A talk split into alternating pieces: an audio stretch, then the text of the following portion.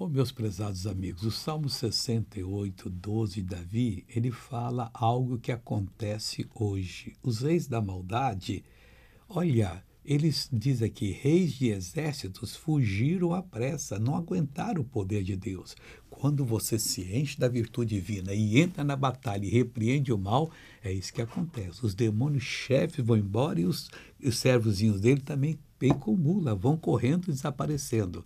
E aquela que ficava em casa repartia os despojos. Somos nós que estamos na casa de Deus e temos que tomar posse de tudo aquilo que diz a palavra de Deus, porque isso é a nossa herança. É a justiça é, de Deus que procede para o coração daquele que crê.